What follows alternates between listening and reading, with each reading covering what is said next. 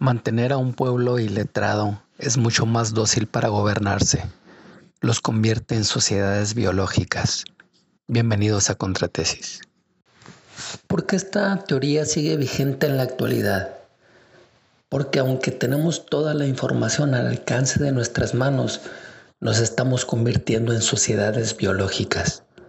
Antes de entrar al tema de sociedades biológicas, es preciso explicar que con intención o sin ella, la educación de los pueblos no ha tenido grandes evoluciones y cabe decir que en el tema educativo el no evolucionar es retroceder, salvo en algunos países europeos que sí han cambiado su arquitectura educativa, casi todos los países del planeta prefieren dejarlo estático.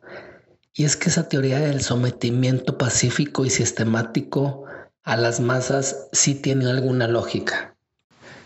Los países menos letrados o instruidos suelen ser más dóciles. Y es que no es que exista una ley o manual operativo para los gobiernos donde diga que degraden la educación. Sin embargo, no les resulta prioritario. De hecho, si les preguntamos a los líderes mundiales en los gobiernos en turno qué sociedades preferirían gobernar, sin duda que ellos elegirían un pueblo educado, instruido, capacitado y ordenado, pero obediente y sumiso. Sin embargo, estas dos tribus difícilmente cohabitan. Una sociedad letrada suele ser cuestionadora, progresiva, inconforme, y eso dificulta mucho la gobernabilidad. De tal suerte que resulta más conveniente gobernar sociedades biológicas, es decir, mantener cubiertas las necesidades biológicas del ser humano. Es una receta óptima para poder gobernar sin contratiempos. Pareciera que en pleno siglo XXI esto de mantener a un pueblo fuera del alcance de la exigencia es imposible. O bien, que es una práctica solo para gobiernos totalitarios o dictatoriales. Sin embargo, el gobierno de Estados Unidos lo hace sistemáticamente y casi a la perfección. Ellos crean condiciones para que su población no piense mucho, otorgan facilidades para que la mayoría pueda acceder y cubrir sus necesidades biológicas y más básicas, pero también tienen control total sobre las emociones del colectivo. ¿Cómo es esto? Cualquier empleado puede acceder a una casa, uno o dos carros, abundante alimento, etc. Pero mantienen control total sobre la productividad generada y las emociones colectivas.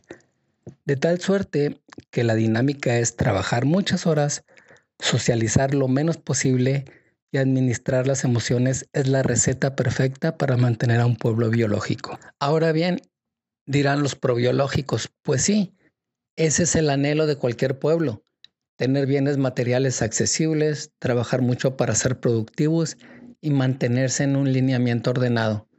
Sin embargo, cabe la pregunta, ¿cuánto es suficiente para otorgar bienestar a un pueblo? La respuesta es, no hay límite.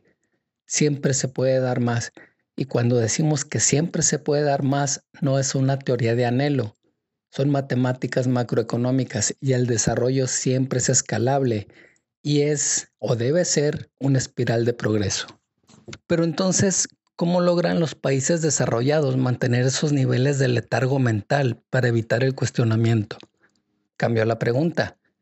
¿Cómo nos mantienen embrutecidos? Sencillo, por sistema. La seducción de la mente humana es muy barata.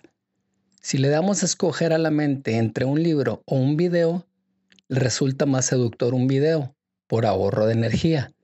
Esto es un cálculo orgánico que tenemos todos los mamíferos.